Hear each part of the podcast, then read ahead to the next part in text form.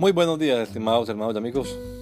Una vez más estamos aquí con ustedes con deseo de saludarles en el nombre admirable, nombre glorioso, nombre sublime, el nombre de nuestro gran Dios y Salvador Jesucristo, el Señor. Esto es Sembrando con fe y esperanza. Bienvenidos.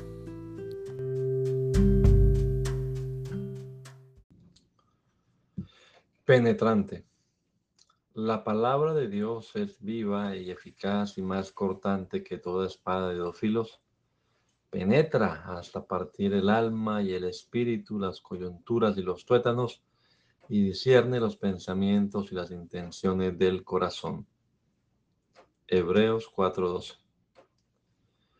Una espada de dos filos es muy penetrante. No sé si usted haya oído que la Biblia es una espada de dos filos que corta para allá y que corta para acá. Yo no logro entender bien esa expresión, principalmente porque nadie usa una espada para cortarse a sí mismo. Tampoco me parece que la intención de este verso sea, que leemos hoy, sea que eh, la de aclarar que la Biblia divide, separa o hace una diferencia entre el alma y el espíritu del hombre.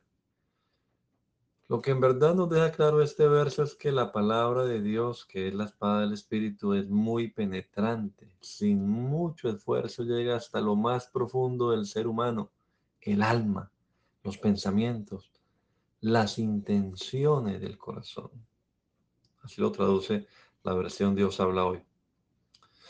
Alguien ha comparado la Biblia con el filoso bisturí de un cirujano. La palabra de Dios es viva, es viviente, tiene el poder de cambiar la vida de quien la recibe y actúa de manera eficaz en el ser humano. Démosle lugar a esa poderosa palabra. Que el Señor Jesucristo nos regala a todos un hermoso día hoy. Maranata, gracia y paz.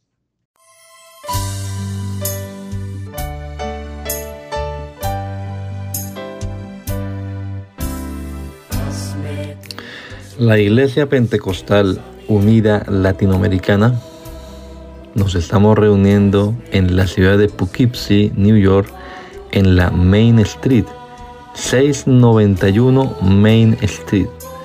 Allí estamos los días sábados a las 7 de la noche celebrando nuestro culto evangelístico, predicando el Evangelio del reino de Dios y el nombre de Jesucristo. Y los domingos a las 10 de la mañana tenemos la oración y a las 11 nuestro servicio dominical, escuela bíblica dominical. Venga juntamente con su familia. Será una bendición tenerles en medio nuestro.